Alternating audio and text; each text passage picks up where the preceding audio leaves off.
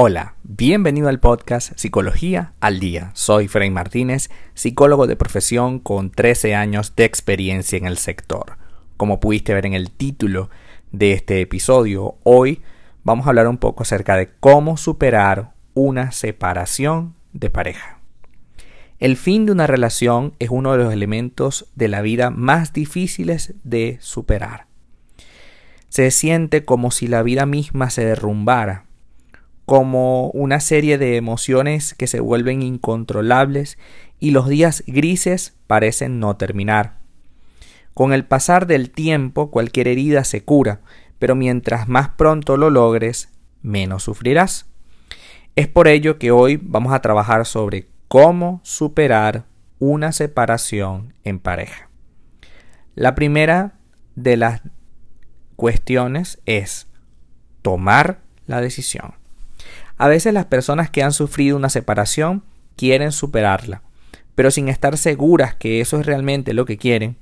Uno de los pasos para la verdadera separación es el perdón, tanto de ti misma como de tu pareja. En algún momento debes dar ese paso si realmente quieres superar una separación. Pero antes de que tus sentimientos te impulsen a actuar, trata de pensar con cabeza fría si separarte es lo que realmente quieres. Busca bien dentro de ti lo que realmente deseas. Si crees que puedes darle una oportunidad o quieres que te den una oportunidad, entonces puedes buscar información sobre cómo volver con tu ex. Puedes ir a terapia para trabajar eso con tu pareja o puedes tomar cualquier otra decisión. Pero la idea principal es que lo primero que vayamos a hacer es tomar la decisión. ¿Realmente queremos separarnos de nuestra pareja? ¿Realmente queremos hacer eso? Segundo, empieza por aceptarlo.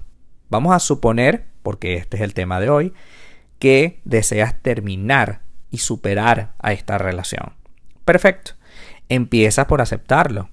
Caer en la negación es una de las primeras fases de, una ruptura que debes superar.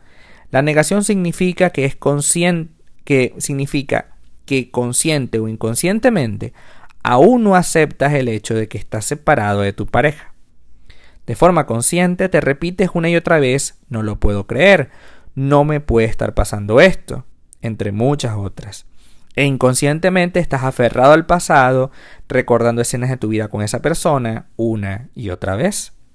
La superación empieza cuando aceptas que ya no estás más con esa persona, que finalmente están separados. Puede ayudarte a decirlo en voz alta para así reafirmar tu aceptación. Y una vez hayas hecho esto, reconoce que no tiene sentido seguir pensando que hubiese pasado si. Ni recapitular episodios de tu vida en pareja una y otra vez. Porque de alguna manera es normal que tengamos recuerdos y que esos recuerdos nos den nostalgia, pero mantener, sostener estos recuerdos a lo largo del tiempo lo único que harán es mantener una agonía absolutamente constante que, llegado a un punto, te va a hacer un enorme daño. Acepta esos sentimientos de nostalgia, de recuerdos, y, pero no dejes que se queden a vivir dentro de ti. Cuando sientas que se están volviendo más fuertes, reconoce ahora que no estás con tu pareja y que ahora es tu ex pareja y que eh, lógicamente no tiene sentido traer el pasado a tu memoria sin cesar. Otro punto importante es que no busques culpables. Después de una separación, tu mente empezará monólogos interminables tratando de encontrar un culpable. Puede que culpes a tu expareja o te culpes a ti misma de que la relación haya llegado a su fin. Nada de eso es útil en lo más mínimo y solo te generará emociones que no necesitas ni te hacen sentir bien. No busques culpables, ni siquiera si la relación terminó por una infidelidad. Solo pregúntate qué sentido tiene buscar un culpable ahora. Esa búsqueda mental incesante es sumamente cansona. En psicología cognitiva decimos que una hora de pensamiento equivale a dos horas continuas de ejercicio. Consume los recursos físicos equivalente a dos horas de ejercicio físico. Es decir, es por ello que te sientes tan agotada, tan cansada de solo pensar constantemente en el problema, en esa situación y en buscar culpables. No debemos, bajo ninguna circunstancia, buscar culpables. Ocurrió y se aceptó tal como ocurrió. Otro punto, dejar atrás lo que te traiga recuerdos. Si tienes algún obsequio de tu pareja que cada vez que lo miras te sumerge en la depresión, es mejor desecharlo en pos de tu bienestar. Para superar una separación es absolutamente fundamental dejar atrás todos los recuerdos que están allí presentes. Esa foto juntos, ese muñeco que te regalaron, ese regalo pequeñito que está al lado de tu cama, esa foto que de repente tienes en el móvil. Llega un punto es eh, que estos recuerdos, que estas pequeñas cosas, regalos que tenemos, disparan en ti la nostalgia de forma involuntaria. Tú puedes traer a tu mente algún recuerdo agradable de forma consciente cuando hayas superado la ruptura, pero evita esto en este momento. Las redes sociales, por ejemplo, son una fuente de tortura para los separados. No te metas en sus redes sociales solo para ver cómo está, porque esto solo activará el dolor que estás tratando de superar. Imagina por un segundo que de repente esta persona salió con alguien. A lo mejor no son pareja, pero salió con alguien. Entonces vas a decir, oh, pero qué rápido esa persona empezó a salir con alguien. Qué rápido me superó. Y yo todavía no he podido hacerlo. Y resulta que a lo mejor no te está buscando reemplazo. Simplemente está saliendo con alguien, está pasándola bien. Cosa que tú no estás haciendo por estar detrás de él en redes sociales. Por eso es importante en este punto borrar, eliminar, bloquearlo de absolutamente todas las redes sociales, al menos en esta primera etapa. Entender que esta primera etapa es fundamental para poder superarlo con claridad. Hay un concepto en psicología que se llama duelo mal elaborado. Y significa que nosotros en algún momento pasamos por un duelo y en lugar de superarlo de manera satisfactoria pasando por todas las etapas que hemos mencionado acá en este podcast, eh, negación, eh, rabia, negociación, aceptación, entonces cuando nos saltamos alguna etapa o simplemente no la tomamos, llega un momento en el que se hace inviable las relaciones, porque ya no puedes hablar, ni sentir, ni hacer, porque todo está alrededor de esa persona y de ese episodio que se rompió. Otro punto importantísimo, crucial, un clavo no saca a otro clavo. Seguramente el que dio origen a este mito no era carpintero. Un clavo no saca a otro clavo. Si después de la separación te embarcas en una relación fugaz tras otra, solo conseguirás sentirte vacía. Pero sobre todo el recuerdo siempre estará ahí porque no has enfrentado esta situación, sino que estás desviando tu atención. Cuando pasa la euforia inicial de estas relaciones pasajeras, te enfrentas cara a cara con el recuerdo de la separación y para, para evitar enfrentarlo, vuelves a empezar otra aventura. Este ciclo sin fin de aventuras constantes empieza a generar en ti una suerte de ansiedad, de vacío, de sensación de superficialidad, de que nada tiene sentido, de que nada vale, de que nada importa.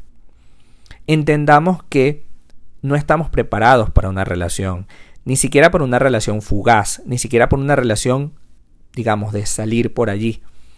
Si no estamos preparados para eso, pues no lo hagamos.